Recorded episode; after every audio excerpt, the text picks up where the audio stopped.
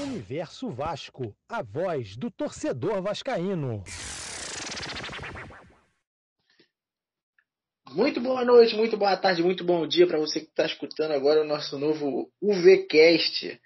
É, é, de cara nova, a gente vai cada vez mais nos reformulando aqui no podcast da Universo Vasco. É, estamos de volta agora no meio de semana, um pouco mais tranquilo para o Vasco, né? Duas vitórias seguidas. Acho que a nossa ausência deu sorte para o Vasco aí, querendo ou não, né? Infelizmente.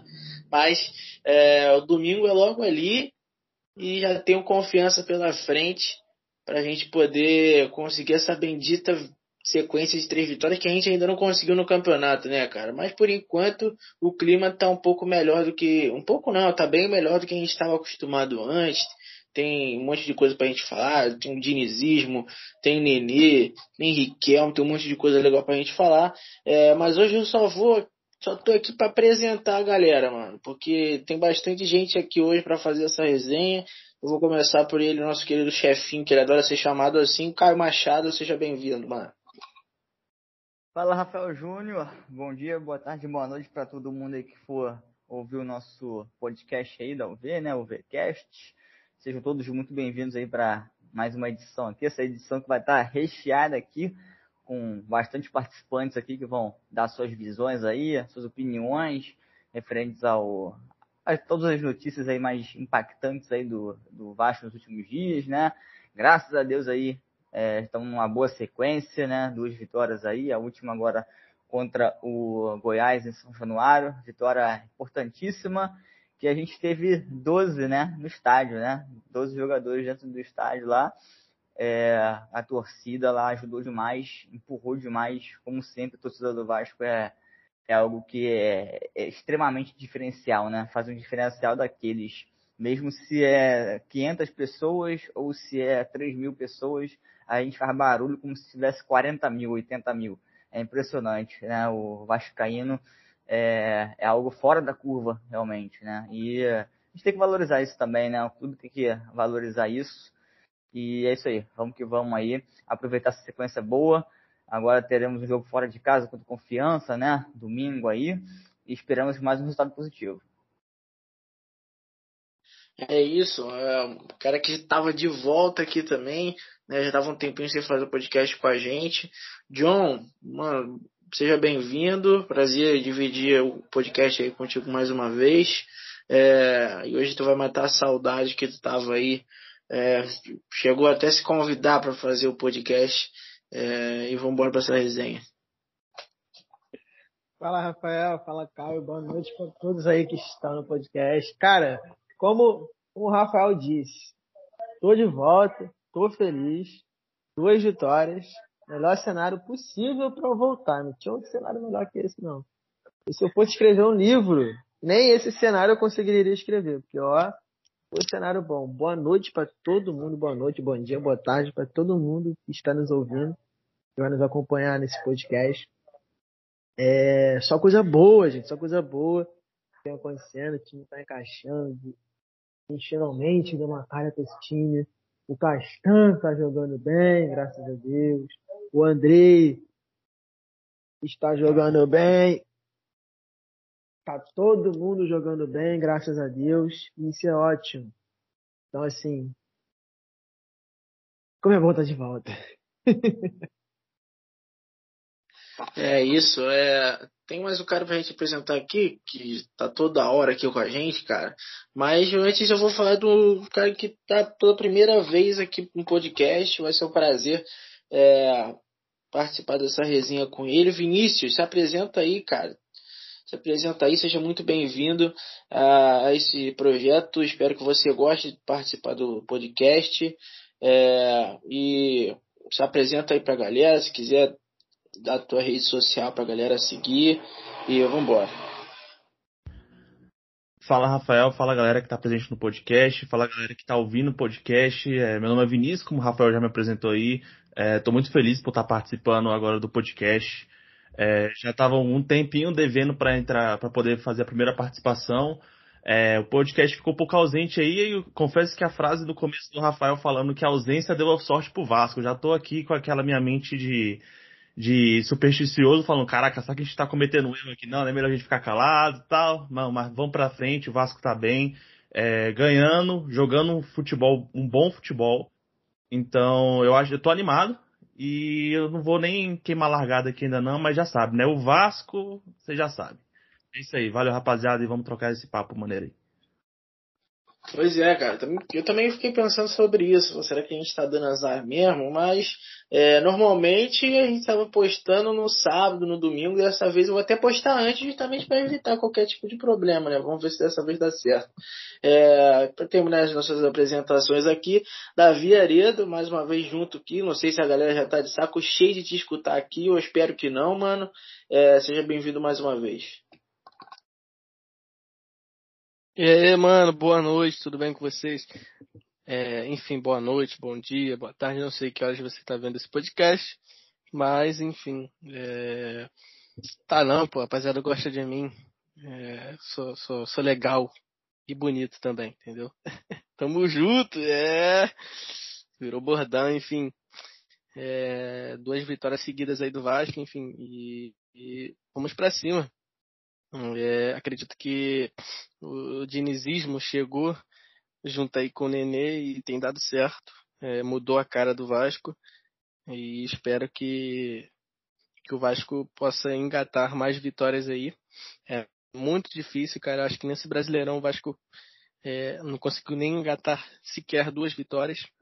Possa aí estar, é, enfim, falando besteira. Mas foi muito difícil no campeonato. O Vasco é, enfim, ganhar duas vezes. Mas é, os próximos jogos aí contra o Confiança, enfim, contra o Sampaio Corrêa, são jogos extremamente complicados. Ah, mas pô, Confiança é, pô, tá ruim na Série B, não tá bem. Mas o Vasco, é, enfim, ressuscita é, é, morto, né? Entendeu? É, pô, gols, enfim, então tem que tomar cuidado. São dois jogos muito importantes. Todos os jogos da Série B a partir de agora é, são importantes. É, a gente, é, enfim, pode chegar e lançar a, a, frase, né, a famosa frase: o Vasco é para quem acredita, mas tem que ir com o pé no chão, com calma. E foi como alguém disse aí, enfim, em meio das apresentações, que o Vasco hoje, com, do jeito que está jogando, só não sobe se for muito roubado. Né? E é, é algo que me deixa com um pouquinho um pé atrás, porque o Vasco é muito roubado na Série B. Inclusive na live que nós fizemos com o MC Darlan, caso você não viu, segue a gente nas nossas redes sociais, no YouTube, Universo Vasco, acompanha lá a live com o MC Darlan, parte 2, que foi top. É, nós estávamos falando sobre isso, que o Vasco é muito prejudicado com o VAR, é, desde lá do contra o Goiás, contra o Goiás não, Internacional, que decretou aí a queda do Vasco, aquele 2 a 0 ridículo que o VAR descalibrou. Enfim, o Vasco tem, tem sido muito roubado. Então, é, acredita aí que o Vasco possa sim subir, possa, com dificuldades, claro, mas só não sobe caso a, a arbitragem é, roube aí, mas é acreditar sempre. O nosso papel é acreditar é, ainda mais com o futebol é, que o Vasco tem mostrado aí nesses quatro jogos. Vou até ser um pouquinho, é, vou até um, pouquinho mais longe. Quatro jogos aí que, que o Diniz e o Neder estão juntos. São quatro jogos que o Vasco poderia ter ganhado, entendeu? É, infelizmente não ganhou por conta de gols no final, no final. Mas são seis pontos aí que foram é, que são cruciais mas é, é aquilo, o dinizismo está acontecendo e é real. A gente tem que é, acreditar e, e, é isso. Vamos aí para as pautas. É isso, já como vocês já adiantaram aí sobre o dinizismo, né? A gente vai começar falando justamente sobre esse assunto. É, eu, como eu falei, né? Tô aqui só passar, só para passar essa bola para vocês. Então, se vocês quiserem resenhar aí, vamos é, Vamos trocar essa ideia, mas eu quero que o Vinícius comece falando é, sobre o dinizismo. Vinícius, eu vou é, botando um pouquinho de lenha na fogueira aqui. Todo mundo está animado com o trabalho que o Diniz vem fazendo e o que impressiona, pelo menos a mim, é que ele vem conseguindo dar resultado a curto prazo, coisa que ele não conseguiu ainda na sua carreira. É, mas é, normalmente por onde ele passa tem esse processo, né? É, ele chega, aí encanta o torcedor, você vai entendendo a filosofia dele e depois é, acaba tendo uma divergência, aí tem uma galera já que não aguenta mais, aí é aquele jogo da posse de bola que tu perde por 1 a 0 jogando em casa, com 95 finalizações. Espero que não dê tempo disso acontecer, né, cara? Espero que dê tempo também de o trabalho dele ser concluído da maneira correta que seria subindo. Cara, é, em relação ao Diniz, eu acredito que o, o Vasco, durante todo, toda a Série B, é, o Vasco não jogou futebol, né? Eu, eu acredito que o Vasco não tenha jogado futebol durante grande parte da Série B. Depois que o Lisca chegou, uma onda de otimismo tomou conta, muito por causa do nome dele, por causa do, do ânimo que ele poderia trazer para o Vasco, e o que não aconteceu, né? E com o Diniz, eu, pelo menos, uma impressão que eu tive foi que o Diniz ele conseguiu se adaptar bem é, ao, ao elenco do Vasco sem perder suas raízes, né? O Vasco hoje tem aquele troca de aquele posse de bola característico do Diniz, mas também ele consegue, eu vejo o Vasco conseguindo se adaptar aos a momentos de, dos jogos, né? Apesar do Vasco ter empatado com o CRB e com o Cruzeiro, para quem assistiu na televisão contra o Cruzeiro, para mim foi foi como se fosse uma derrota, mas falando do Vasco e Cruzeiro como exemplo, eu não vi o Cruzeiro trazendo tanto perigo para o Vasco defensivamente. Então, eu, eu vejo que o, que o Diniz ele conseguiu conseguiu mudar um pouco o Vasco, um pouco não, conseguiu mudar muito o Vasco, porque até a queda do Lisca eu, eu tava ali, Vasco sobe, mas muito mais na esperança como de torcedor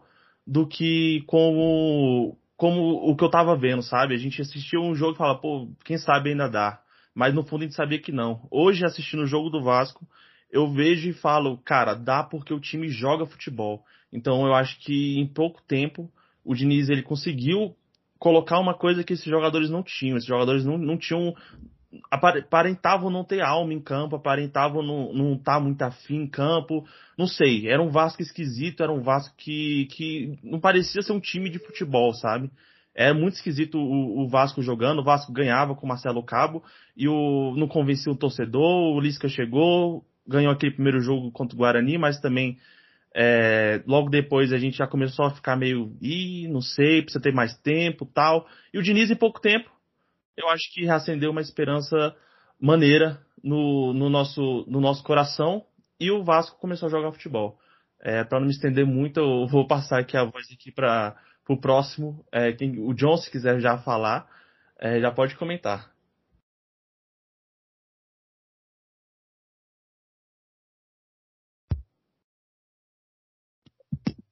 Valeu pela passada aí. É, falando de, de de Vasco, de Isca, é, foi aquilo que você falou, mano. É, o Vasco tava muito estranho. O Vasco estava irreconhecível. Eu não estava reconhecendo esse Vasco que estava com Lisca e com Marcelo Cabo.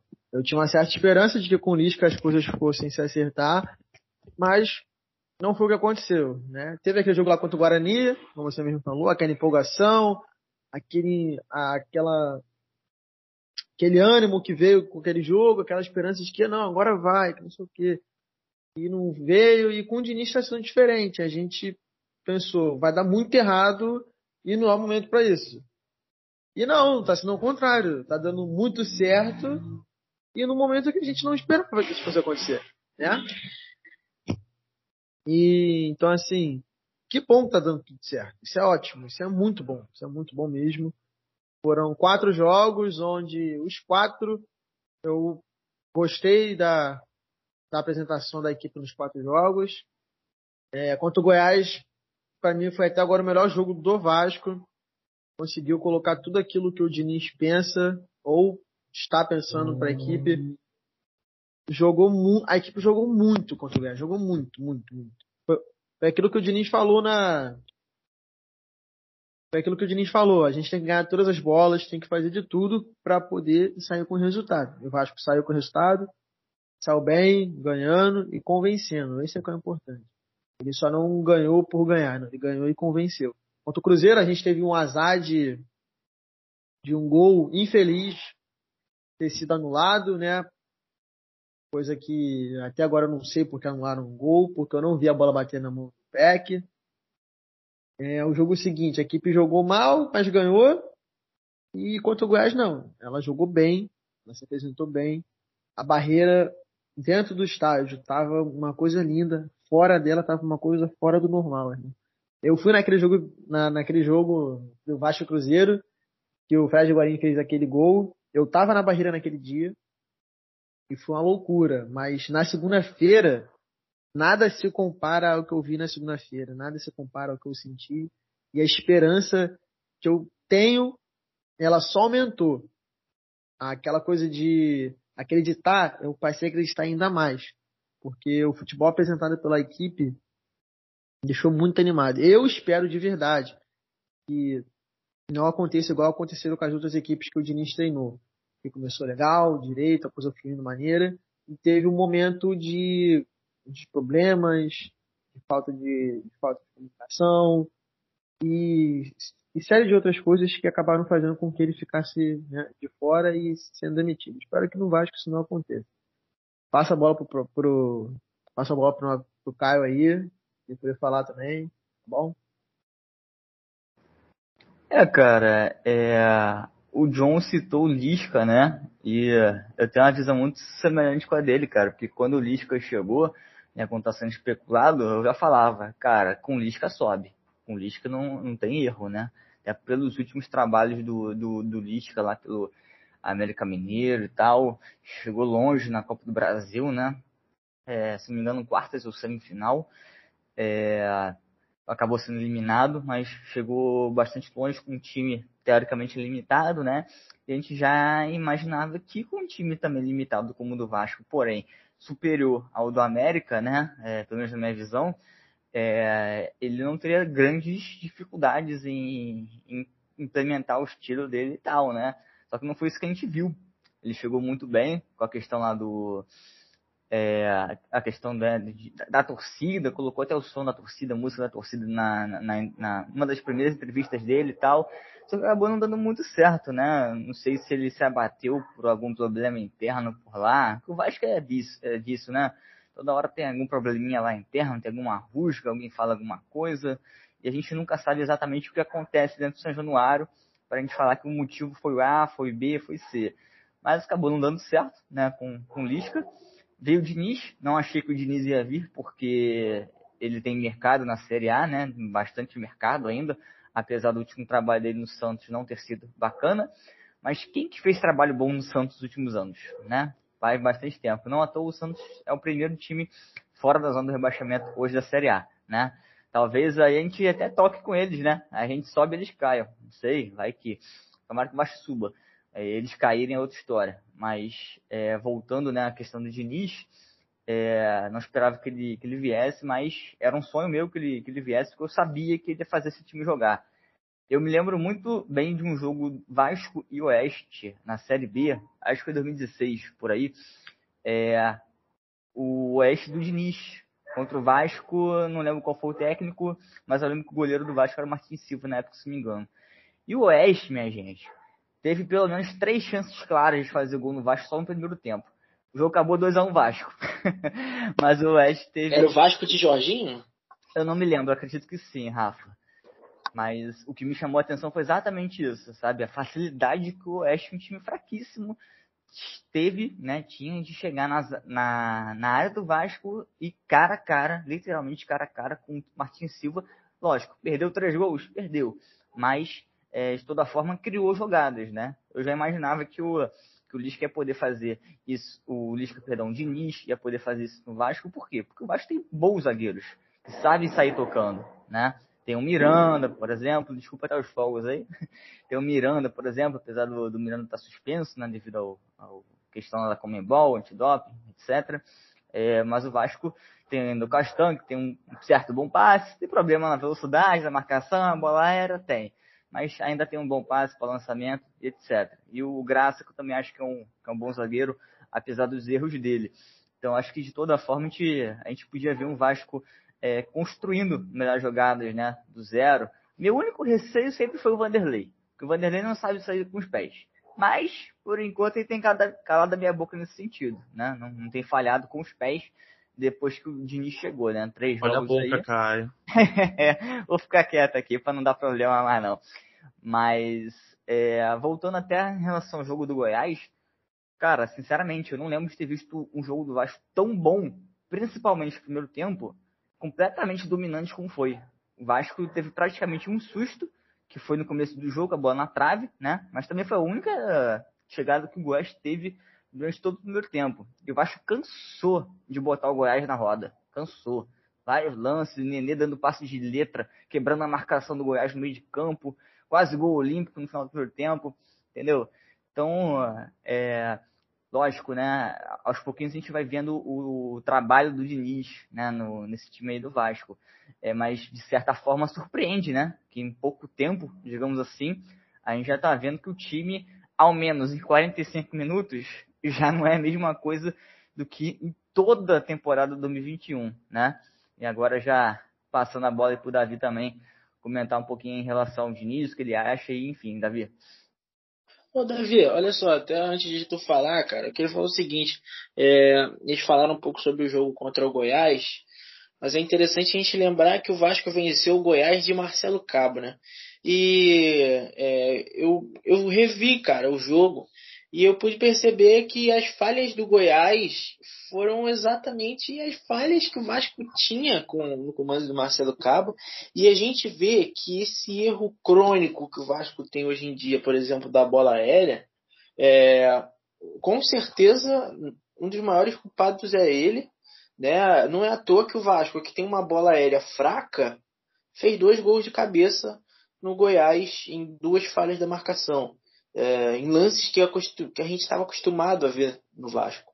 Então, é, mostra o quanto foi errado né, a decisão de contratar o Marcelo Cabo.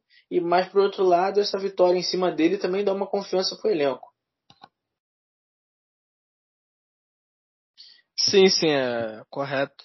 Acredito que seja mais por deficiência é, da equipe do que do próprio treinador entendeu? É, só que é tudo questão de planejamento. Eu estava conversando com o Caio esses dias e a gente estava falando sobre esses fatores, é, é, bola aérea, etc. E é interessante que o Vasco já vem sofrendo até antes do Marcelo Capo. É, o Vasco vem sofrendo desde o início da temporada, nos dois primeiros jogos no Campeonato Carioca, com o Sistão ainda, é, em bola aérea. Então o problema já vem é, de, muito antes da, até do próprio Marcelo Cabo. É, o, que o que aconteceu foi que a montagem do elenco foi errada. É, e acredito que a do Goiás também possa ser errada. É, enfim, mas eu vou falar do Vasco em si. A montagem do elenco do Vasco foi errada. Muita gente ali esperava que depois da, é, daqueles dois jogos, ali, três jogos do Campeonato Carioca, iria vir contratações ali é, para resolver. Só que é, como que você vai esperar é, o Hernando? É, a, a, como que você vai esperar alguma coisa de Hernando, de Vanderlei, de Zeca? Que foram jogadores que saíram de Grêmio, que saíram de Bahia e a torcida fazendo festa. Então, acredito que isso é falta de planejamento. É tudo sobre falta de planejamento. Coisa que o Vasco não teve. Entendeu? E aí, enfim, é, por isso que o Vasco de Marcelo Cabo sofreu muito na bola aérea e hoje, lá no Goiás, sofre também. Não sei é, o que está acontecendo lá para que, enfim, é, a bola parada seja problema. Ou talvez possa ser uma ocasião de jogo ali, enfim, dois jogadores é, apareceram e fizeram gol e acabou, entendeu? Coisa de jogo. Mas aqui no Vasco isso era frequente porque a montagem do elenco foi errada, desde o começo, entendeu? É, o Pássaro confiou muito na base. O Ricardo, é, é, Ricardo Graça confiou muito no Ulisses e foram jogadores que, enfim, não demonstraram é, não demonstraram uma, uma vontade ali de ser titular, de ter alguma posição. E aí é, veio o Hernando, né? Que a, a, desculpa por ter contratado o Hernando foi a experiência de ter mais de 300 jogos na série na série A e na série B, se eu não me engano. Enfim, então a montagem do, do elenco que foi errada. você contratar Hernando, Zeca, Vanderlei e esperar que isso daí, meu amigo, é, tape é, esse buraco, meu amigo, não vai adiantar de nada, entendeu? A mesma coisa é tampar o sol com a peneira, não vai adiantar. E acho que a montagem do elenco foi errada. E chegou o Valber agora, para ver se dá algum jeito. Né? O, o Ricardo Graça também é, tem melhorado sobre isso. É, o Castan, apesar de, de, cometer alguns erros, algumas falhas, tem melhorado. E é, é isso, entendeu? É, apesar de nós termos tomado gol de jogada aérea contra o Cruzeiro, jogos é, passados ter tomado gol com jogada aérea, eu vejo uma melhora, entendeu? De fato eu vejo uma melhora, mas não tem como cobrar muita coisa do, do, do Diniz se isso acontecer no Vasco. E não, não tem como cobrar também muito do Marcelo Cabo. E qualquer treinador que vier aqui, a gente não pode cobrar isso deles, tem que cobrar da diretoria, porque a montagem do elenco, da zaga ali, que foi errada. Entendeu? Você querer contratar refúgio de outro time, refúgio de outro time, é, não adianta, entendeu? O problema do Vasco é esse. É, e às vezes dá certo, né? O problema do Vasco é esse. Porque o Vasco se espelha muito em, em contratações que, que, que, deram certo, tipo a do Benítez. Benítez era, enfim, não estava jogando bem, não estava mostrando aquele futebol que ele mostrou em 2017, que é o ganhar do Flamengo aqui no Maracanã. É, eles contratam jogadores pensando que podem resgatar o futebol deles. E esse foi o erro é, grotesco que, que fizeram esse ano. Ah, vou contratar o Hernando, vou contratar, enfim, o Zeca, vou contratar o Vanderlei para recuperar o futebol deles. E meu amigo, não é assim, não é assim que as coisas funcionam. Uma coisa é você contratar um jogador para tentar recuperar o futebol dele. Agora, de todas, não sei, é, enfim, é o número exato de contratações que foi esse ano, mas uma coisa é você contratar 10 jogadores que são refúgios de outro time, entendeu? Marquinhos Gabriel, Zeca, Vanderlei, Hernando, só você parar pra pensar, cara, Michel, é, todas as contratações do Vasco praticamente, cara, foram refúgios de outro time. O Valber agora, o John Sanches. Então, a montagem do, é, do elenco que está sendo errado. E acredito que se não mudar por ano que vem, cara, é subir para cair de novo. Uma coisa que eu estava conversando com meus amigos e, e eles estavam dizendo bem, estavam é, formatando bem, que era, Davi, eu tô querendo que. Um, um amigo disse assim, Davi, Davi, eu tô querendo que o Vasco fique na Série B. Eu disse, por quê, mano? E ele, cara, porque não adianta a gente subir, lutar para subir, e ano que vem, cara, a gente cair de novo. Entendeu? É melhor a gente sofrer ano que vem na Série B de novo para ver se melhora para ano que vem. É, é, a gente tentar, enfim, subir e não, poxa, sofrer. Entendeu? Porque o problema do Vasco, cara, é, oito anos para cá, por aí, nove, tem sido esse, entendeu? Exclusivamente para não cair. E precisa mudar isso. Entendeu? Porque a partir do momento que você sobe para o Campeonato Brasileiro da Série A para ficar passando vexame, para ficar, é, enfim, é, sofrendo, etc. Mano, pô, melhor ficar na Série B. Entendeu? E ele falou isso para mim, eu concordei. Eu falei, eu olhei para um lado e falei que acordei. Porque de fato é verdade, cara. Você vai subir e, pô, vai descer de novo. Vai ficar nessa bagunça de ida e volta, isso, aqui, não entendeu? Você vai ficar vex... vexatório pro Vasco. Entendeu? E aí. É isso, cara. É, o problema não é o Marcelo Cabo em si, só para completar minha fala. O problema não é o Marcelo Cabo em si. O problema não é o Lisca, o problema não é o Diniz. O problema é que a montagem do elenco, do elenco foi errada. Pode vir um Guardiola da vida treinar o Vasco. Mas pelo fato da montagem do elenco ser errada, é, isso daí não irá resolver nem tão cedo. Pô, mas agora o Davi também.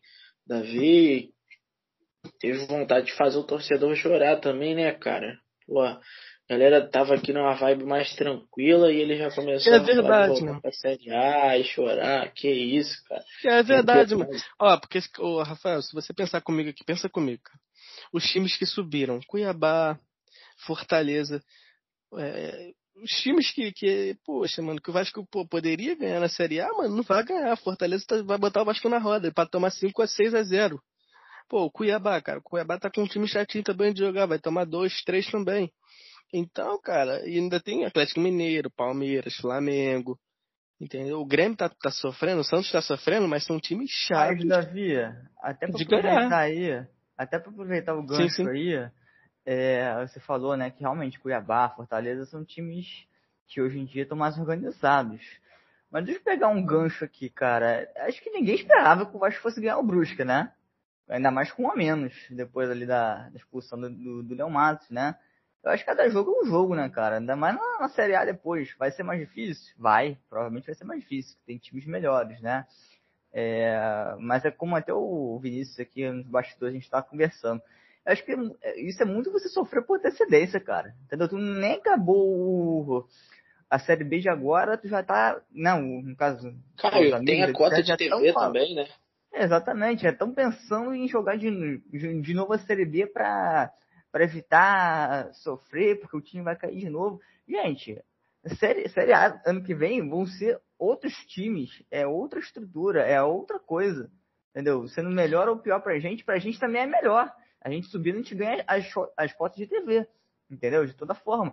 E, minha gente, não importa se o Fortaleza, se o Bahia, se o Cuiabá, se o Santos tem um time extraordinário. São Januário sempre fez a diferença. A nossa torcida sempre fez a diferença. Inclusive fez a gente ganhar o Goiás, né? Por exemplo. né, Os últimos jogos de São Januário que a gente ganhou foi muito por conta da torcida.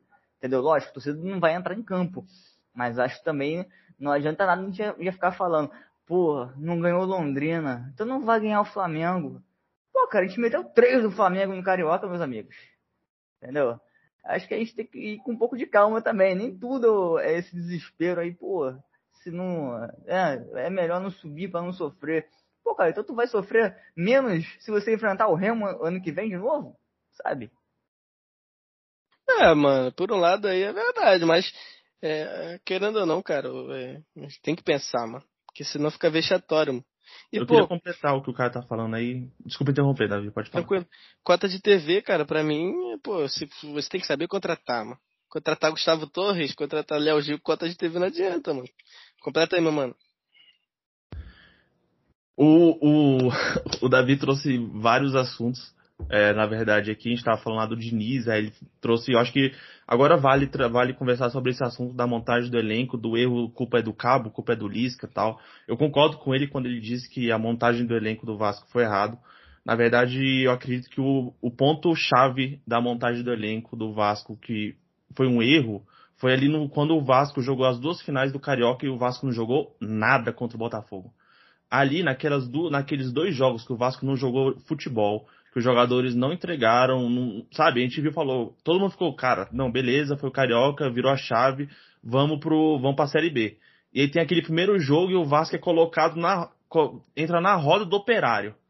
E aí, beleza. Eu concordo 100% quando, quando o Davi fala que a montagem foi errada. Eu acho que faltou uma visão ali no final do Carioca. Até, no, até o primeiro jogo da Série B, quando o Vasco perdeu daquele jeito pro Operário. Eu nem lembro quanto é que foi o resultado, só lembro que foi um vexame, o jogo em si. Mas eu ainda, eu ainda, ainda entro na, na, na linha do discurso que muitas pessoas podem tacar pedra em mim, não tem o menor problema. Eu acho que o Vasco ainda tem um, um elenco muito bom, sabe? Eu sei que o Vasco pegou refugo e tal, mas, cara, o Vasco tá jogando a Série B. Tipo, o Vasco vai contratar craque de que time? Vai contratar que craque? O Vasco tem que, tem que ir por onde achava, às vezes, que Nenê, poderia pô. dar certo, sacou? E aí, às vezes, pô, o Nenê foi um, foi um, foi, o Nenê chegou agora, demorou, né? A gente pode até falar que, na minha opinião, pelo menos, o Nenê é, o, é a melhor contratação do Vasco do ano, sacou? Mas assim, é, eu acredito, cara, que, que o Vasco tem um elenco, tinha um elenco muito bom e que não estava entregando futebol. E a gente percebe que esse elenco era capaz de entregar um futebol melhor com vendo o futebol agora com o Fernando Diniz, sacou?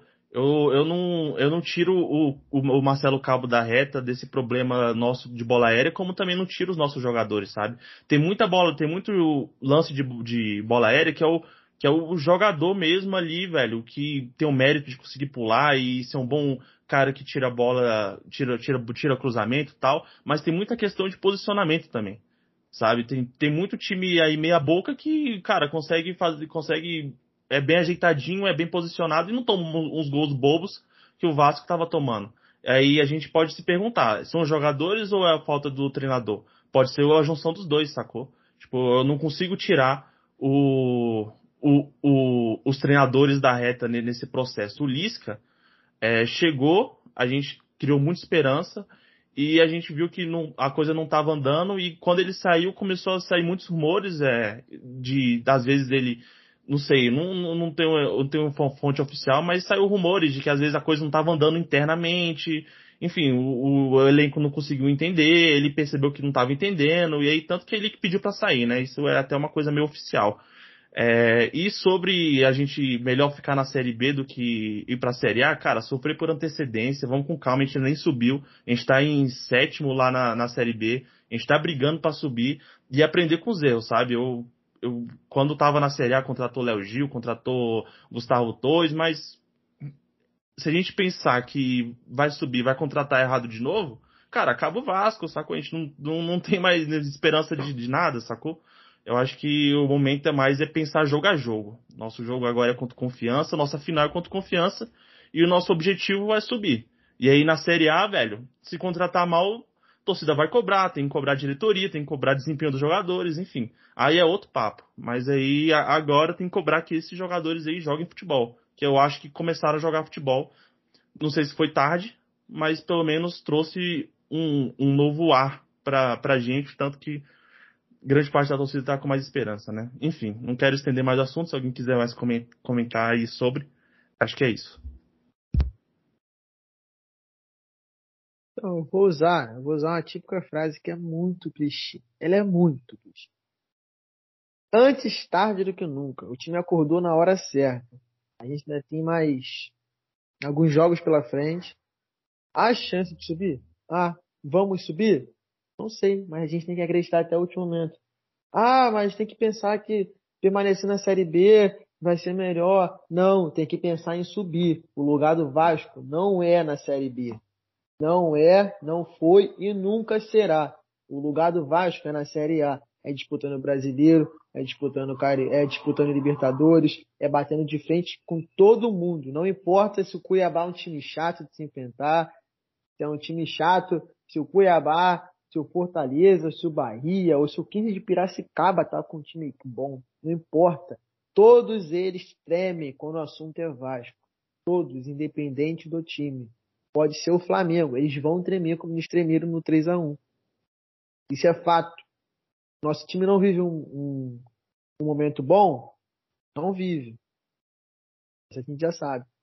Entendeu? Mas a gente não pode perder a esperança de, de acreditar que o nosso time tem que estar na, na, na Série A.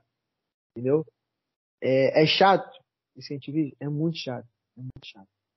Eu, como torcedor, a gente, como torcedor, né? a gente vive o pior momento do, do clube.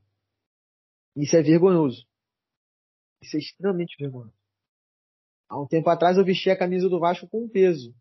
De, pô, ter que estar numa quarta Série B, ter que encarar outra B, ter que aturar mais, mais zoação, mais torcedor chato de 2019 pra encher o nosso saco, sabe?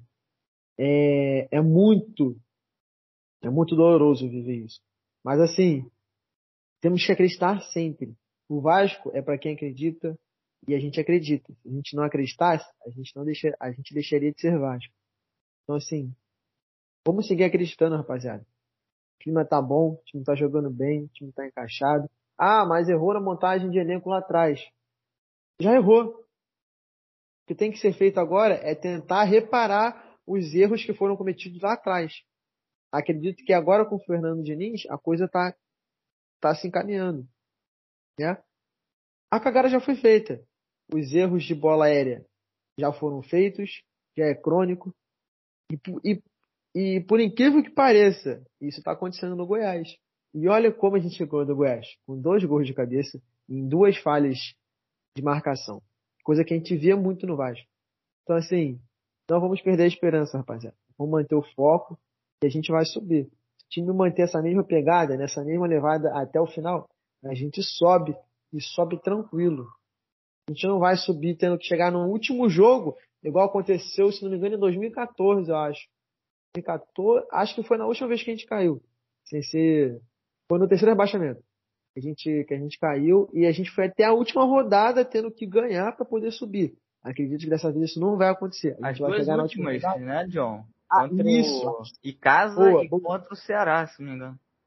Bem lembrado, bem lembrado. As Dois duas, dois do Thales Penha. isso aí, as duas últimas liber... as duas últimas Série Bs foram assim. A gente tendo que ir até a última rodada para subir. Acredito que dessa vez não. Com o Fernando Diniz isso não vai acontecer e eu espero que o Fernando Diniz não me faça chegar no na última rodada e refazer o que eu falei hoje. Então assim, a gente vai subir e vamos subir bem. Vai, vai ser em quarto lugar, se vai ser em terceiro, se vai ser em segundo. Não sei. Eu sei que a gente vai subir. Bom, mano, é, é que vocês bateram um papo grande sobre é, vai subir, não vai subir. O Davi botou fogo nessa parada aí já, como vocês mesmo colocaram, é, sofrendo por antecedência.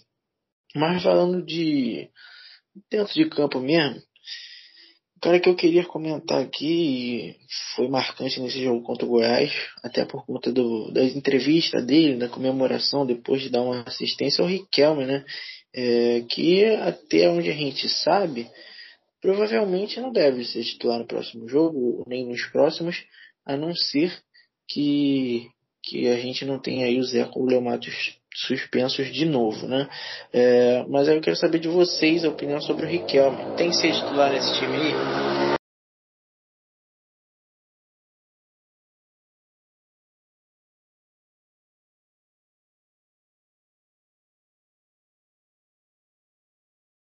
Bom, vamos lá. É, em relação ao Riquelme aí, eu tenho uma opinião que talvez seja polêmica demais, não sei, mas depois dessa última partida aí contra o Goiás, eu vi que o Zeca jogou melhor do que o Léo Matos, geralmente atua ali de lateral direito, né? Não sei se meus amigos aí vão concordar comigo, mas é, eu comecei a pensar em alguns, algumas alternativas, né, no sentido ali do, do setor defensivo, principalmente, até porque o Riquelme atuou muito bem ofensivamente falando, mas defensivamente eu não sei se ele vai manter uma regularidade, né? Até porque ele é franzino e tal.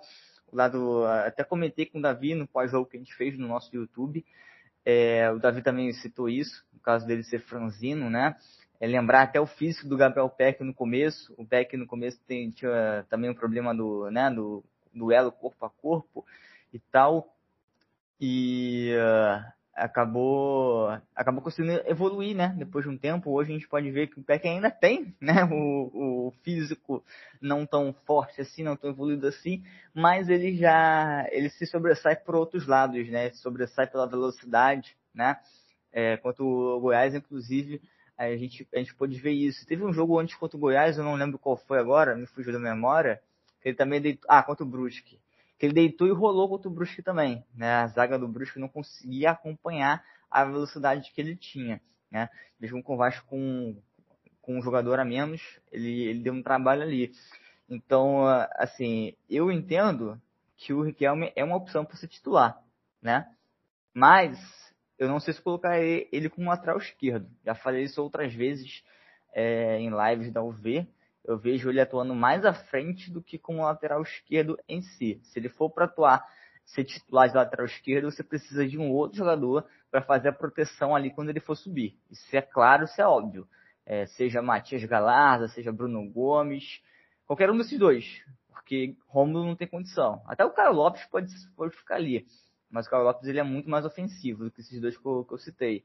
É, mas o Rômulo, pela lentidão que ele tem, ele não pode nunca acompanhar o, o ala adversário, né? Então, é, eu vejo que ele surge como opção, mas e aí a gente volta para aquele, tópico, né? Que a gente estava comentando aí agora há pouco, que é em relação ao elenco.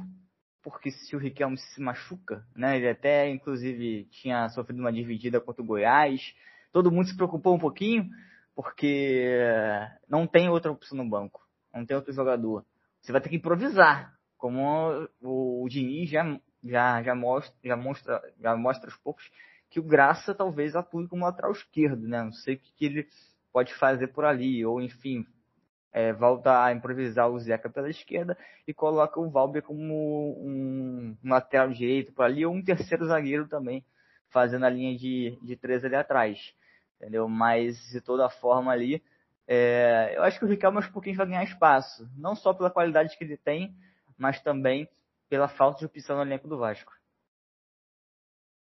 É, antes do, do Vinícius falar, que eu quero o Vinícius comente um pouco sobre o Riquelme, é, é o seguinte, cara. O lance do Riquelme, muita gente sabe da, da qualidade dele, mas o, o problema, na minha, na minha opinião, é, é que o Zeca jogando na esquerda não tem como, né, gente?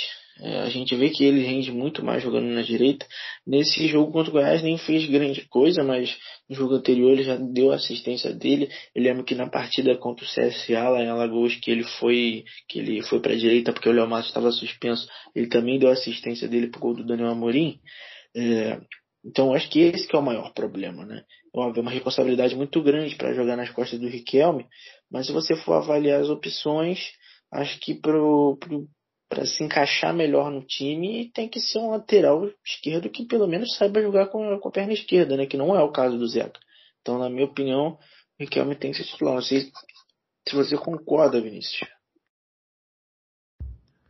Sobre o Riquelme, partidaça dele contra o Goiás. É, até na última partida que ele tinha jogado, nem lembro qual que foi exatamente. Foi contra o Cruzeiro? Vocês podem me corrigir. Foi contra o Cruzeiro que ele jogou? Qual foi a última partida que ele tinha jogado? Isso, Cruzeiro. Cruzeiro, né? Cruzeiro.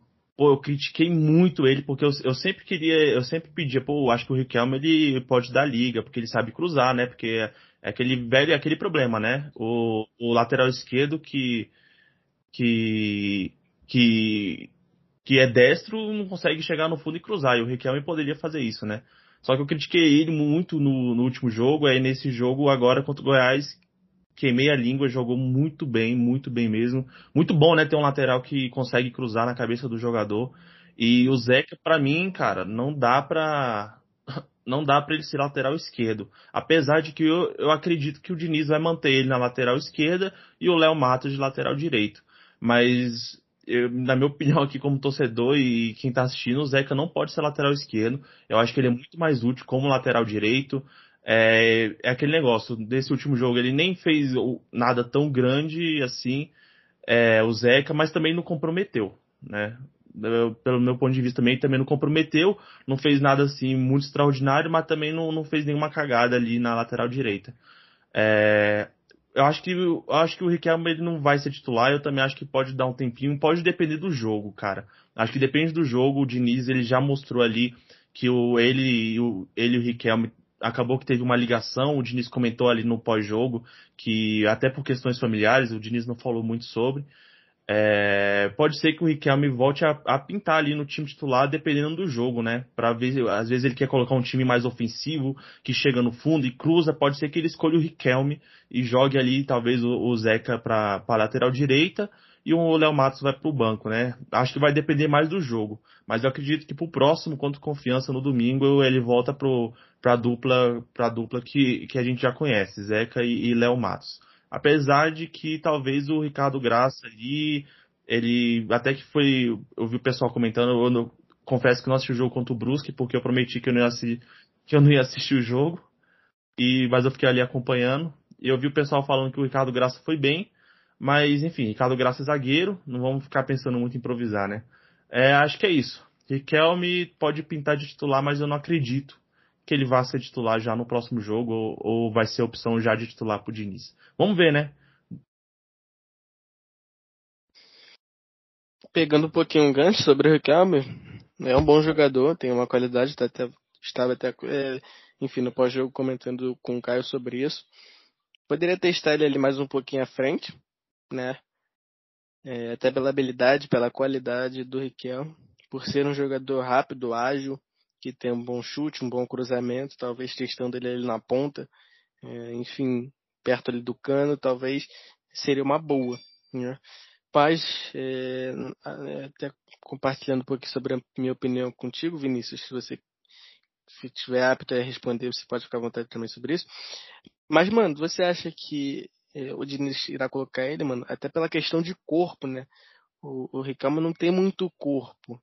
E aí isso dificulta bastante. Você concorda com isso também, mano? Ou, poxa, é meio que loucura minha, sei lá. Não, mano, eu concordo 100%, velho. E um jogo fora de casa, contra confiança, que promete ser um jogo pegado, né? Porque, querendo ou não, a gente vai estar jogando fora o confiança querendo, tendo, tá vindo de uma sequência boa, empatou com Coritiba fora de casa, né? Que é um, querendo ou não, é um jogo difícil, velho.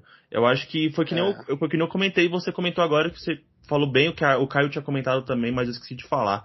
É, ele pode ser usado mesmo, às vezes, mais à frente, né? né? Ele pode, ser, é, ele pode ser usado mais à frente e tal. É. Mas eu não acredito que o Diniz irá colocar ele como lateral, até porque eu gosto do Léo Matos, cara, e do Zeca, entendeu? Apesar do Zeca dar umas vaciladas às vezes, eu gosto dele ali. E, enfim, o Zeca tem um, tem um corpo, né? Querendo ou não dar um gás ali. Não acredito que o, que o, que o Diniz irá colocar ele como titular, mas é uma peça boa, entendeu? Talvez ali improvisar ele, colocar ele um pouquinho ele mais pra frente. É, teve até um lance, cara, que se eu não me engano, não sei se foi contra o Curitiba, é, mas foi fora de casa, provavelmente. Que ele pegou a bola, enfim, num contra-ataque, vai estar ganhando, se eu não me engano. E aí, poxa, só, só chutou fraco. Mas, poxa, fez uma jogada rápida. E, então ele tem agilidade, é um cara bom. E eu acho que se testar ele ali mais pra frente, cara, é uma boa, entendeu? Até o Henrique mesmo, o Henrique era volante. Quando ele chegou no Vasco, o Henrique, o Henrique era volante. O Henrique era ali volante, meio campo. E aí ele foi para lateral esquerda, né? Não me lembro. Acho que foi esquerda, enfim. E aí foi para lá, entendeu? Mudou de posição. Mas o Henrique era volante. E eu acho que pode acontecer a mesma coisa com o Ricardo. Claro que é totalmente diferente, mas acredito que o Ricardo possa ir sim lá para frente. Até para ser um jogador habilidoso que tem talento. Entendeu, cara? E ser igual o Michel, que, que tem várias funções, né? Como muita gente diz aí, um volante, lateral, pode ser igual a ele, entendeu, mano? É, pô, lateral ali pra suprir, mas entra ali, enfim, para casar uma fumaça no segundo tempo. Como o, o John Sanches também pode entrar casando uma fumaça, mas enfim, são coisas que o Diniz é, trabalha ali, entende, né, dos bastidores, e ele vai ver o que é melhor, entendeu? Quero ver quanto tempo a gente vai ficar falando. John Sanches estreia hoje? Hoje não. Hoje sim, hoje não. Será? Será que o John vai, vai estrear em algum momento? Eu quero saber. Pô, o cara chegou, falei, pô, agora é sem a gente ter um ponta decente. Não. Pô, eu acho que não vai não, viu? Eu acho que vai ser o nosso Toco Felipe 2.0. Esse é o problema, né, de você.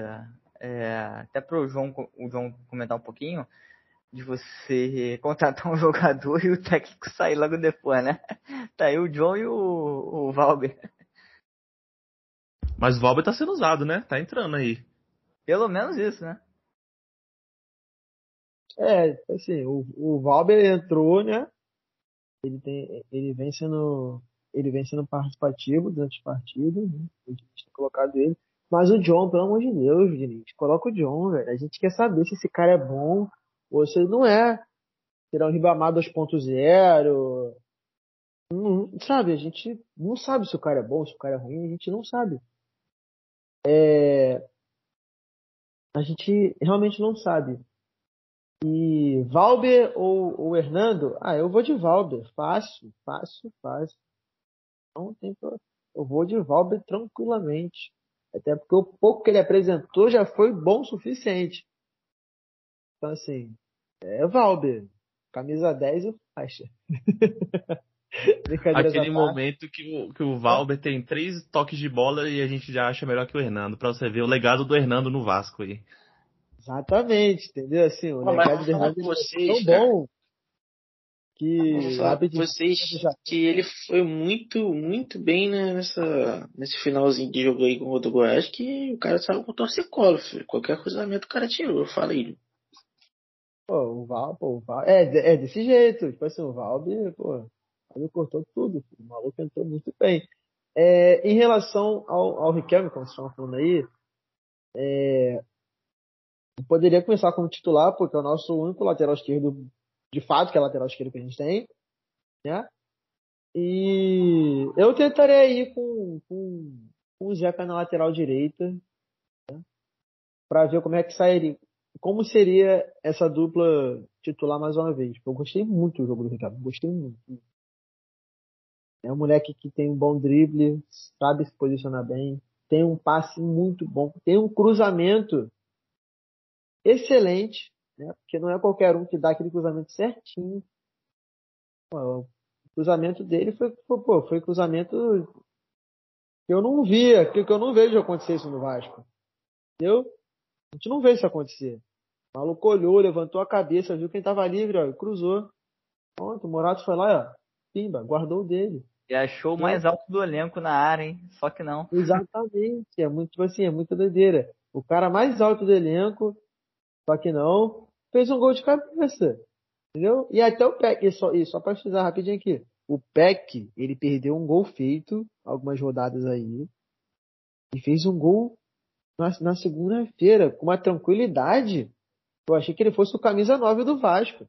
Aquela cabeçada ali foi de respeito, viu? Quando eu vi aquela bola na rede, eu gritei, eu falei, meu Deus, meu Deus, porque a jogada também toda foi linda, né? Sim, a jogada. Ah, mas essa é a bola. Essa é a bola para vocês. Cabo, né, gente? A zaga do a zaga do Goiás ali, eu, eu vi a zaga do Vasco é, ali na zaga do, na zaga do Goiás. A zaga do Vasco ali zagueiros. E a zaga do Vasco todinha ali, filho. Todinha. Eu vi a zaga do. do eu, eu olhei pra zaga do Goiás eu pensei, pô, peraí. Não é Goiás não. Isso é Vasco. É o ataque do. Isso é treino do Vasco na era do Marcelo Cabo. Era Vasco contra o Vasco possível, cara. Fala. É, não, um detalhe importante aqui para a gente passar. É, que no gol do Gabriel Peck, isso é muito interessante. Eu já revi esse vídeo várias vezes, né, cara? De que o, o Castan que pega a bola lá atrás e vai avançando ali pela esquerda, e enquanto isso, a gente escuta o Marcelo Cabo falando pro Apodi, que seria o cara que chegaria rasgando. Ele fala pro Apodi, Apodi, deixa vir, deixa vir, protege o gol, protege o gol. Isso o Apodi na lateral direita, né? Ele falou pro Apodi proteger o gol. Ele é, deixa trazer. Aí o Castan deixa é, pro Nenê mais à frente e o, o Marcelo Cabo reforça, deixa, pode ir. Aí o Nenê vai e cruza o gol dos caras. Essa é o, é o esse é o treinamento de, de bola aérea do Marcelo Cabo, né? Isso explica muita coisa. É, para quem viu o corte do Casemiro, né? Vai entender muito bem o que, que o Rafael acabou de falar. O Casemiro deixa isso bem claro, porque no lance do gol, eu, eu não cheguei a rever os gols ainda não. Dessa parte que ele, que ele fala isso. Eu não cheguei a escutar isso. Eu vou até rever depois pra poder. Vou até ver depois pra poder. Né? Ver isso aí. Mas o Casemiro deixou bem claro que o problema ali do, do, das nossas bolas aéreas é justamente isso. O time, o time tem que se defender, né, para não sofrer o cruzamento.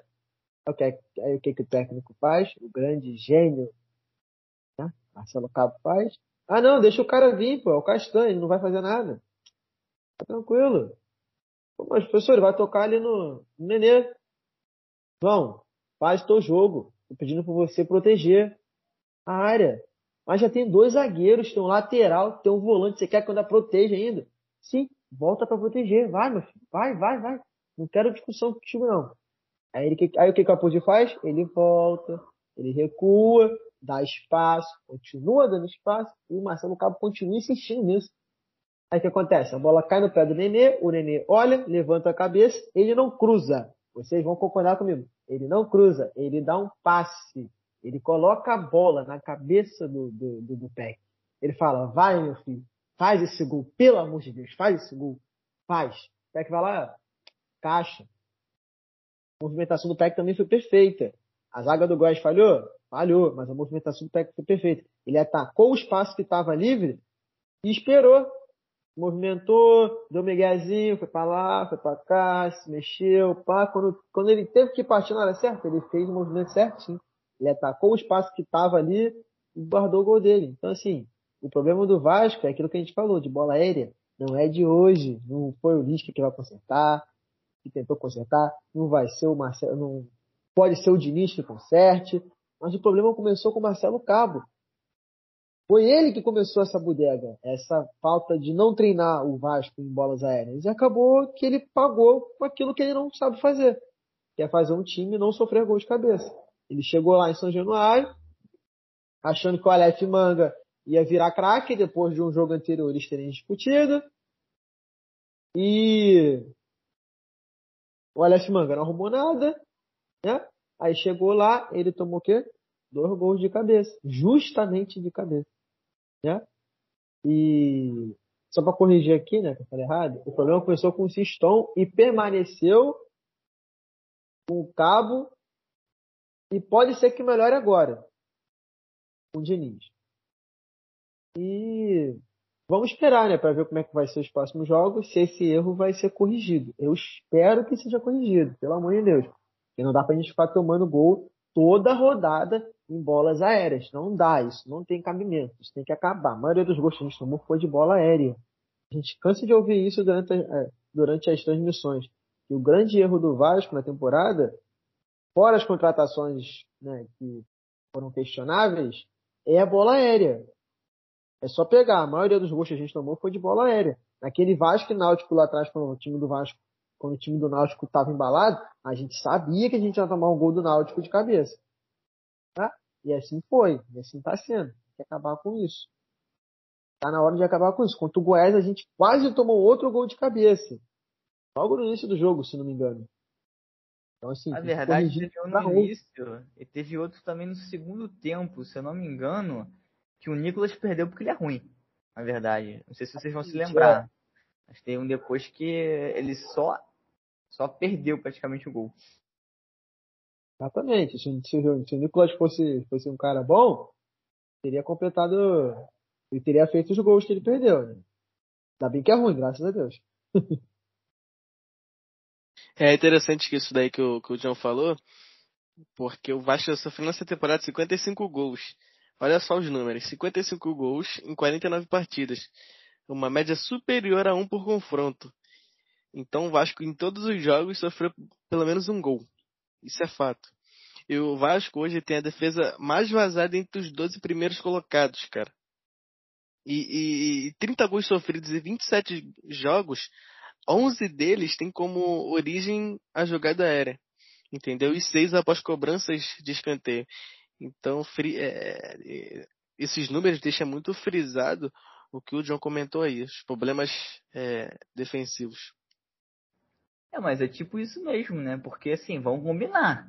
Quem que não ficou com, com medo do cacete do jogo contra o Brusque lá, último lance, até o jogo contra o Goiás mesmo com 2 a 0 A gente queria ficar com 2 a 0 né?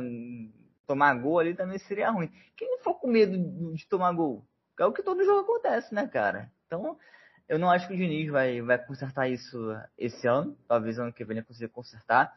Mas é como, como o João falou, cara. Falou muito bem. Começou com cabo. Começou com o cara do planejamento inicial. Entendeu? O cara do planejamento desde o começo não deu jeito.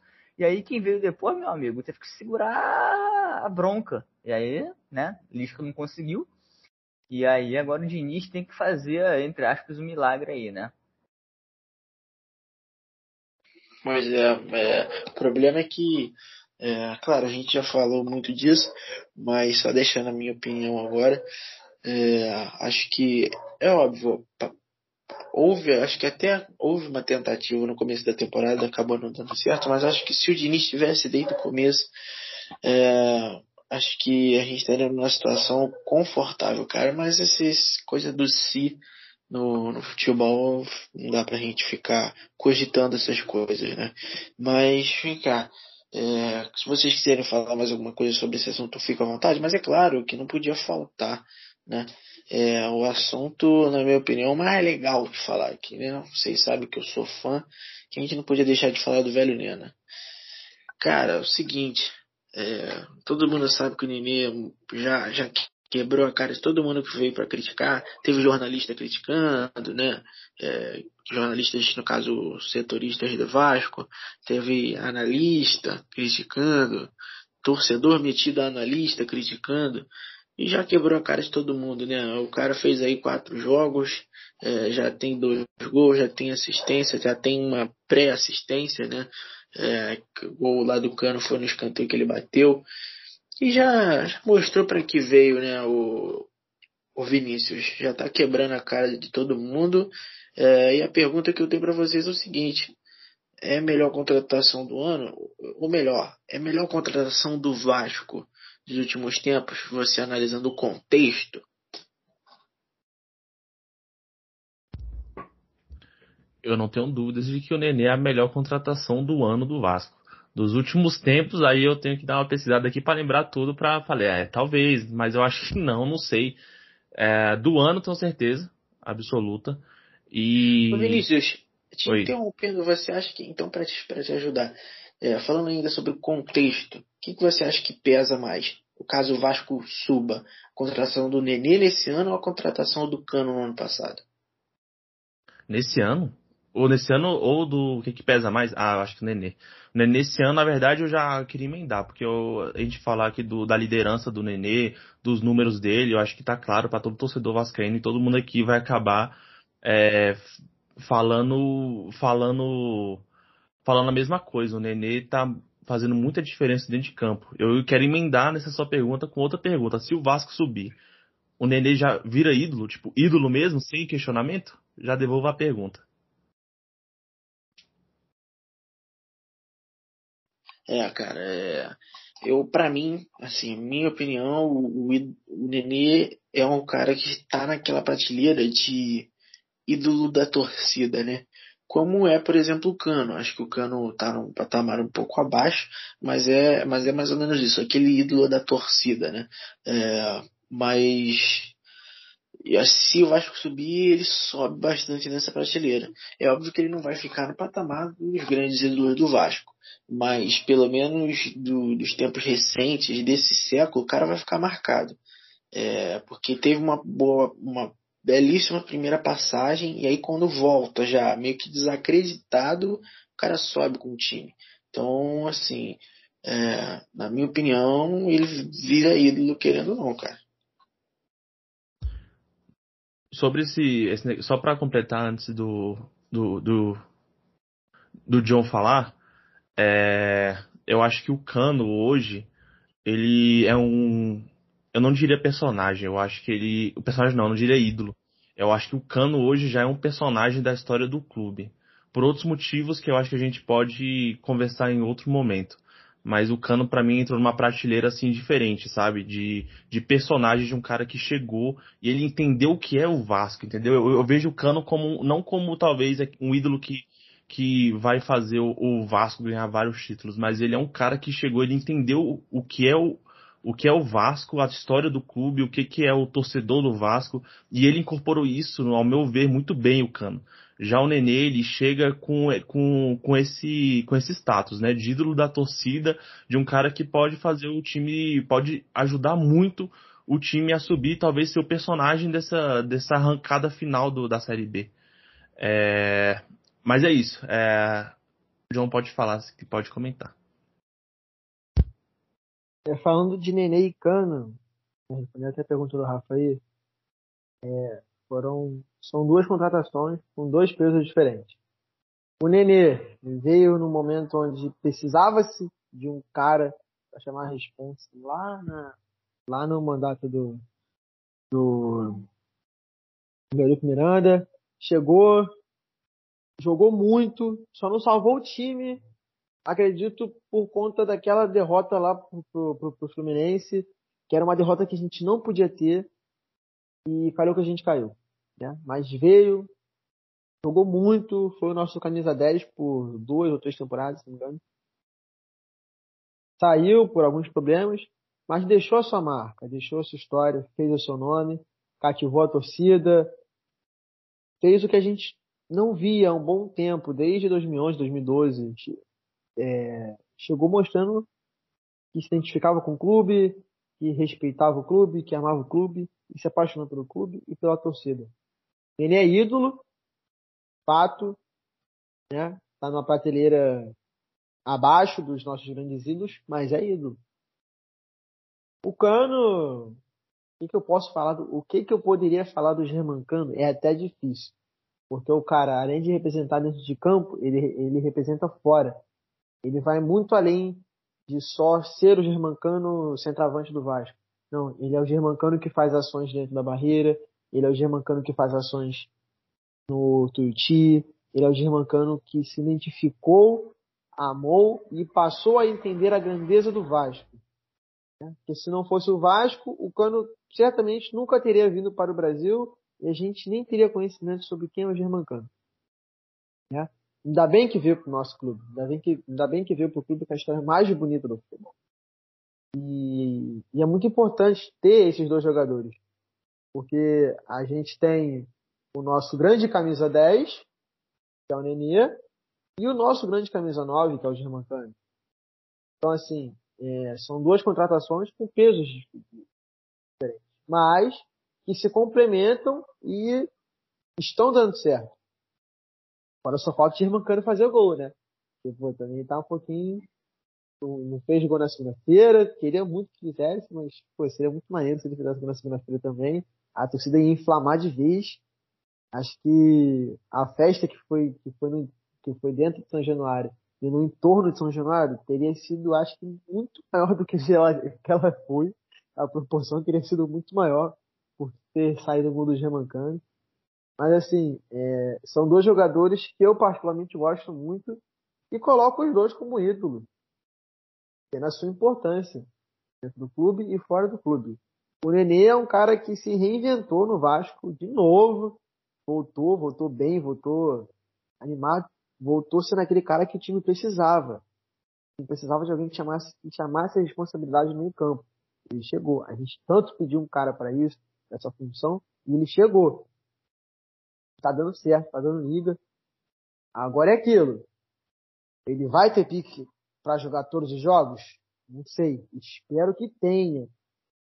E se não tiver, que a equipe supra essa saída dele por um eventual cansaço de ter que sair aos 78 do segundo tempo, por, ter que sair antes.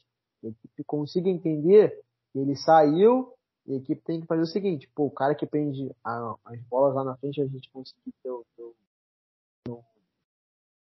respiro, saiu. Agora é com o time. Agora a gente tem que fazer o que ele faz.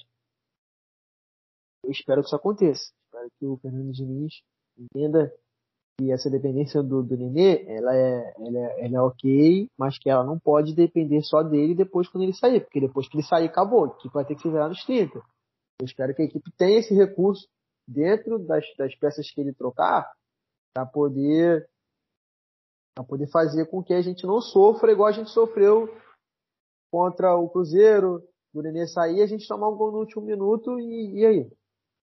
Ou no jogo anterior, que ele saiu também, e a gente tomou um gol no final. E, é isso que eu vou perguntar para vocês, né? Pessoal aí. É, será que com a saída em. Será que nos Será que nos eventuais jogos do Vasco, uma possível saída do Nenê, será que a equipe vai conseguir segurar a bola lá na, lá na frente para não sofrer gols nos últimos minutos? Ou vocês acham que, mesmo com a saída do Nenê, a equipe ainda não vai conseguir fazer isso?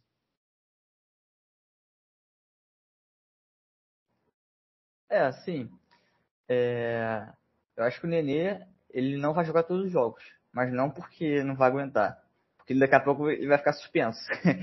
e já tem dois cartões, então se tomar mais um contra confiança, por exemplo, não, não enfrenta o Sampaio correr depois. Né? De toda forma, ele acaba tendo um descanso. Querendo ou não, né? Agora, é, eu queria voltar um pouquinho no tempo, cara. Eu acho que o, a saída do, do, do Nenê do Vasco, né? Da, quando ele saiu lá em 2016, 17, por aí, não lembro direito, é, foi muito boa para ele.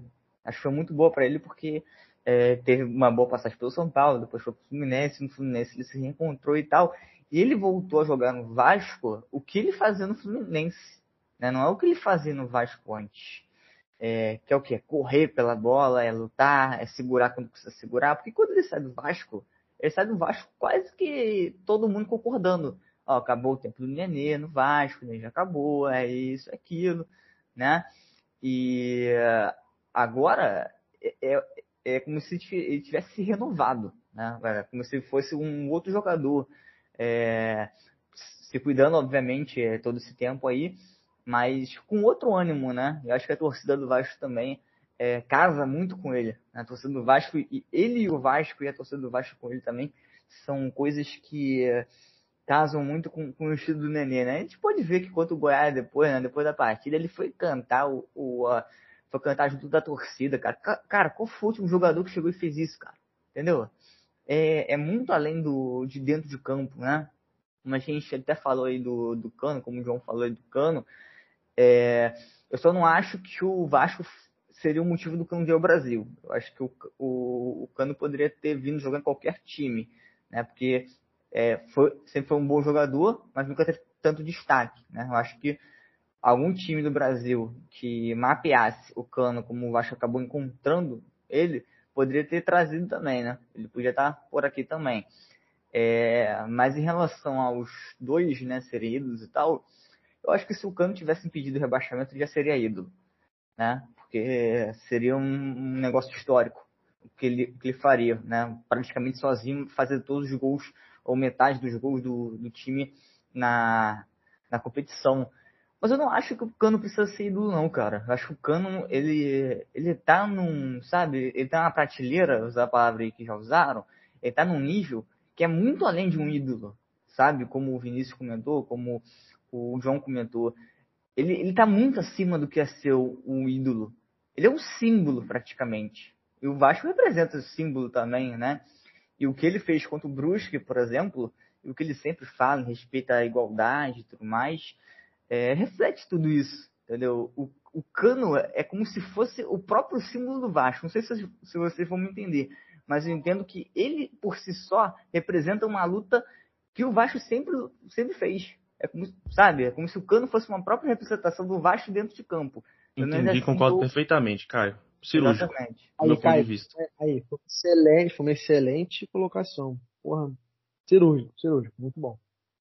É, mas Caraca. enfim, só para só pra concluir mesmo, né? Hum, é, não acho que ele precisa ser ídolo, né? Acredito que o, que o Nenê é, né, possa ser ídolo realmente da. Acho que tá, a torcida já é, mas assim, eu, eu não. Eu sou daqueles que eu não acho que precisa de título para ser para ser ídolo, não. Como vocês já devem ter percebido, né? Eu acho o Cano ídolo do Vasco. Então, é, e o Cano não tem título, né? Então, é, não acho que um jogador para ser Caio, você está... para representar o clube. Você está desmerecendo a nossa Taça Rio? Verdade, bem lembrado. A Taça Rio, a poderosa Taça Rio diante do Botafogo. Mas é, é o único título, né? Mas, ó, Rafa, para bem lembrar, ele não levantou. Se você bem lembra, ele não levantou a Taça Rio, mas ele conquistou a Taça Rio certamente. Mas de toda forma aí, é, como mencionei, né, o Nenê, acho que eles não precisam ser ídolos do clube. Ser ídolo da torcida é algo que já é, que já é muito grande. E aí, cara, se for ídolo do clube também, acho que vai de cada um, né? É, cada um também é, tem suas opiniões em relação a, aos títulos. Ah, precisa ganhar Copa do Brasil, tem que ser campeão brasileiro, tem que ganhar Libertadores, etc. É, e como eu falei, eu acho que o Cano né, é um bom exemplo de que não é necessariamente isso. Depois do que o Caio disse aí, né, não tem nem muito o que falar, né? Mas são duas contratações aí, cara, que de verdade realmente para mim são ídolos, entendeu? E até mais que ídolos, entendeu? E por incrível que pareça, eu gosto muito mais deles fora de campo do que dentro, entendeu? Porque são jogadores que, enfim, honram a camisa do Vasco, entendeu? Principalmente o Cano, né? Cano, poxa, tem mercado hoje aqui no Brasil, é, em Santos, em qualquer outro time aí, e, e resolveu, é, enfim, estar no Vasco, entendeu? É, apesar do time ter caído, enfim, é, colou com o Vasco como o Nenê também fez. O Nenê ele, ele reduziu seu salário em 70% é, só para estar no Vasco hoje. Então são jogadores que honram a camisa e que, enfim, é, são ídolos e muito mais que ídolos, entendeu? São jogadores para ficar marcado na memória de qualquer torcedor, é, porque respeita o clube, respeita, respeita a instituição que é o Vasco da Gama. E já dando minhas considerações finais, é... cara, o Vasco em É, acho que a bateria o do Davi Davi- acabou. O Davi caiu quando tava passando as considerações finais. Ele, ele tava tão preocupado com a bateria que acabou se afobando, né? Mas, enfim. É, mas, concluindo o pensamento dele e dando a minha opinião, é, acredito que o Nini seja um, um ídolo da torcida, assim como o Cano, mas por razões diferentes. Mas agora, é, se, se o Vasco sobe, o Nenê, na minha opinião, vira um ídolo do clube também. Conclui aí o teu, o teu pensamento, Davi. Sim, eu apertei que sem querer no, no botão, mas enfim, o Nenê, pra mim, e o Cano são jogadores aí excelentes. E eu acho que não tem como pesar, mano, nos dois, entendeu? Apesar que o Cano, ele chegou, enfim, e tirou a carência do Vasco, né? Que há muito tempo, enfim, é, estava escancarada. Mas são, são moedas, são coisas opostas, entendeu? Mas não, acho que não tem como ficar, é, pesar, entendeu? Os dois jogadores são muito, muito importantes. E aí foi que é, o o Rafa completou aí agora. Acredito que se, se, o, se o Nenê subir com o Vasco, é, não se torna ídolo. Para mim, se torna algo maior que líder, que ídolo, entendeu? É, enfim. Mas são jogadores que respeitam a instituição, cara. Qualquer jogador que respeita a instituição, é, respeita, respeita a, a instituição Vasco da Gama, para mim, cara, é um jogador que tem que ser respeitado, que tem que ser, sim, cara, elogiado. O Nenê, enfim, chegou no Vasco. Eu vou repetir isso, gente, para jogar uma Série B, recebendo 30% do que recebia no Fluminense. E o Vasco não ficou chorando pelo Nenê, o Nenê que se prontificou, não, vou isso, aquilo. E graças a Deus estamos aí. Então são jogadores. O Cano também, que decidiu ficar no Vasco, podendo, poxa, jogar para um time na Série A, decidiu ficar no Vasco. Então são jogadores que representam muito bem o clube e muito bem a torcida vascaína. Sou fã dos dois, gosto muito dos dois. Espero que os dois aí viva é, mais um- uns dois, três, três anos aí, se assim Deus permitir, o Vasco também. É, Pô, mas aí tu tá, tu tá falando de viver, pô, os caras tão velhos, mas não é pra tanto não, Davi. ah, viver que eu digo, enfim, jogar em si, Vida entendeu? profissional. É, profissional que eu tô dizendo, entendeu? O Nenê, eu acho que três anos não dá mais pra ele, mas espero que ele encerre a carreira dele no Vasco, na qual, é, pra mim, foi o clube que depois do Vai PSG, fazer que nem o Romário, Davi. Vai ser técnico e jogador depois. é, fiquei sabendo aí que ele tá fazendo curso também, então são, é, é, são jogadores muito especiais pra gente.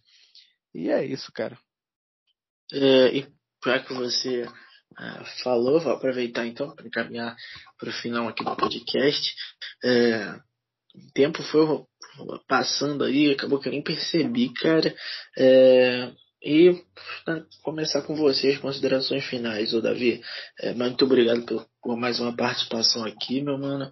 É, como você sempre fala, acho que para quem acredita, e agora acho que tá todo mundo acreditando pelo menos um pouquinho aqui. É, e aí, quero que você se despeça aí da rapaziada e obviamente termine é, as suas considerações dando palpite aí para confiança e Vasco, Vasco confiança. Valeu, meu mano. Fala, Rafoso, mano. Eu que agradeço pelo convite, tá bom? Pelo carinho que sempre você tem por mim, tá bom? Os amigos aí, Caio, John, enfim, Vinícius, pô, é, fico muito feliz aí por fazer o podcast com vocês hoje. Para mim sempre é uma honra poder estar aqui, como eu sempre digo em tudo que eu faço aqui no Universo Vasco, é, fazer podcast, fazer live com vocês fica mais fácil, tudo se desenvolve muito mais fácil, tá bom? E como o Rafoso bem disse aí, o Vasco é para quem acredita, cara. E, enfim, não deixem, não deixem de acreditar no Vasco. Não deixem de acreditar é, na subida do Vasco. Tá bom? E, pô, o jogo contra Confiança, cara, apesar é, do Vasco ser sempre é, em jogos assim que é, é, mais fáceis, entre aspas, né? Que o adversário tá mal, o Vasco pe sempre perde. Eu acreditei numa vitória do Vasco, até pelo, pelo momento em que o Vasco está vivendo, pelo momento em que Nenê, Cano, é, o, o Cano é, é, nessa má fase aí precisa marcar gols, então acredito que estará com uma fome enorme de marcar. Então acreditei numa vitória do Vasco, é 2 a 0 beleza? Como eu botei no outro placar, 2 a, 2 a 0 E é isso, cara, em busca da, da, da, Série A. E como eu sempre digo, cara, o Vasco é pra quem acredita. Tá bom? Beleza, meus amigos? Tamo junto aí e é nóis. Valeu, meu mano. John, John, depois de um tempo aí de volta, agradecer a tua participação em mais um podcast e teus considera tuas considerações finais e teu palpite para Vasco Confiança. Valeu. Pô, valeu, Rafael. Obrigado a todos aí que compareceram à live. Como, eu disse lá no início, é muito bom estar tá gravando lá, gravando podcast de novo. Me empolguei. Gravando podcast de novo. Muito bom. Uma das coisas que eu passei a gostar de fazer.